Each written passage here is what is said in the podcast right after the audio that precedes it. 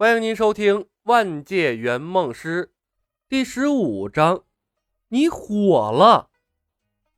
穿越回古代，或许一开始感到新鲜，但待久了也就那么回事儿。从关外一路走来，都是穷乡僻壤，白雪覆盖大地，寒冷的天气，出来活动的人都很少，实在没什么好逛的。无论从饮食还是生活环境。古代确实没办法跟现代社会比较。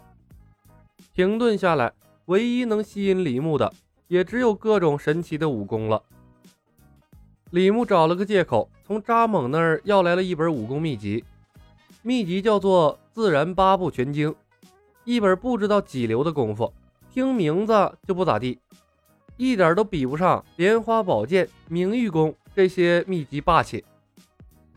但是对武功一窍不通的李牧，对任何武功都处在好奇的阶段，自然是来者不拒。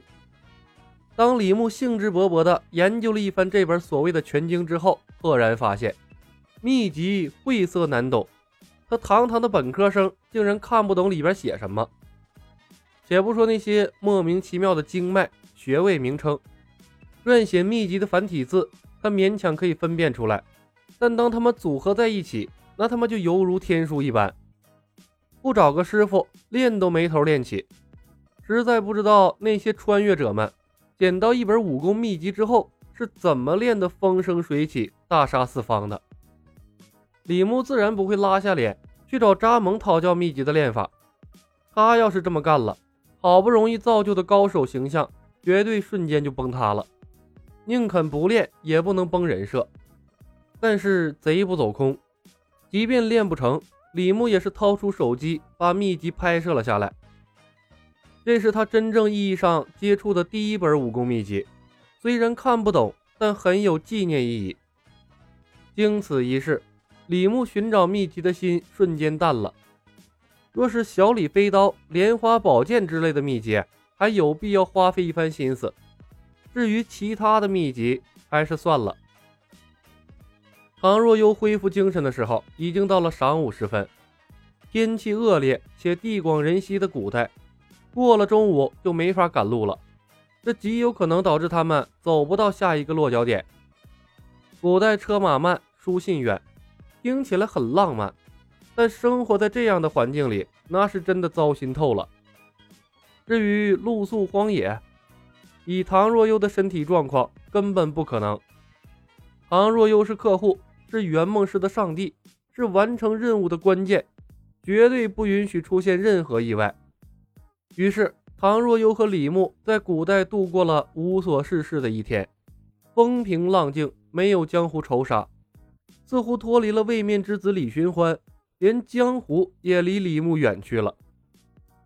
次日，唐若幽大好，李牧不再停留，乘坐马车赶往幸运庄。路上。一些江湖传闻渐渐传入了李牧的耳朵。妖剑李小白横空出世，招式诡异，喜怒无常，初见必有人贵，敌手无一幸免。剑斩诸葛雷，强势抢夺金丝甲。碧血双蛇，金狮镖局总镖头扎猛，于二先生归顺妖剑李小白。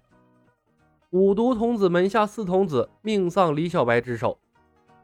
紫面二郎孙奎、蔷薇夫人、妙郎君花风命丧小李飞刀之手。二十年前江湖公案告破，李寻欢刀斩千手罗刹，亲口承认金丝甲在他手上。棺材里伸手施药仙，花花大少潘小安死于神秘快剑，凶手未知。一条条劲爆的消息传遍了整个江湖，话题中心。几乎都围绕着李寻欢、李小白和阿飞三个人。死去的人成了衬托他们的背景板。妖剑李小白一夜成名，一时间风头无两。二先生，咱们的老脸丢尽了呀！扎蒙窘迫地对于二先生苦笑道。于二先生脸色阴沉，半晌叹了一声：“活着就好。”扎猛一愣，不再说话了。传闻中，他们同样是作为背景板存在的，唯一不同的是，他们几个都还活着。在抢夺金丝甲的事件中，几乎所有参与者都死了，完全可以说他们是唯一活下来的几个人。想明白这个关键点之后，扎猛后怕不已。死掉的人中间有很多比他们的身手要好得多，若不是李小白宅心仁厚，说不得他们现在也是一具具冷冰冰的尸体了。好死不如赖活着，能活着谁愿意死啊？和活着比起来，脸皮算什么？扎蒙等人的心态不知不觉地发生着变化。看向李牧的眼神也变得越发复杂了。原来他们对李牧是又恨又怕的，但不知不觉间，珍藏在心中的那一丝恨意竟然淡化了许多。李小白，你火了！唐若幽道。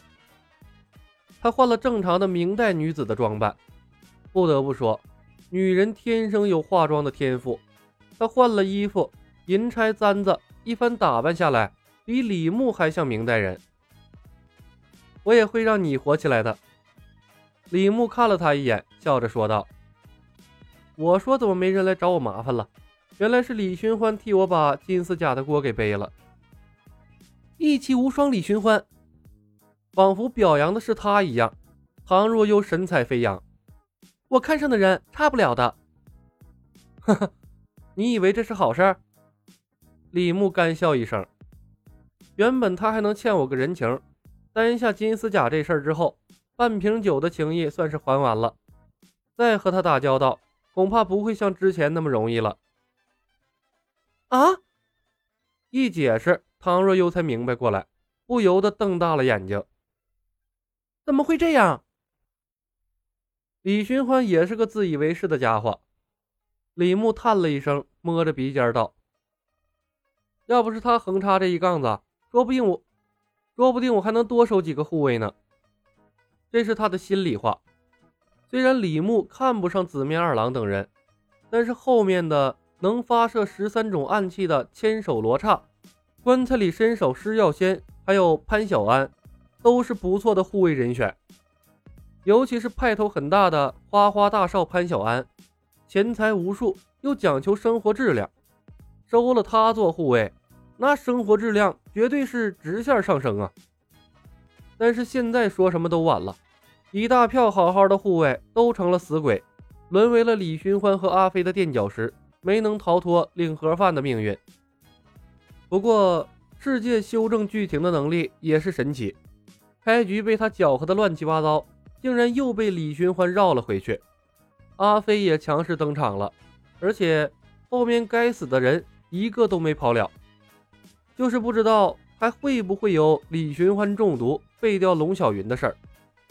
如果后面的一切仍然发生了，那么对于李牧来说可不算好消息。那足以证明李寻欢的命运是被注定的，想要更改千难万难。想到这里，李牧的脸色不由慎重了许多，通知前面赶车的白蛇：“快马加鞭，我们用最快的速度赶往星云庄。”本集已经播讲完毕，感谢您的收听。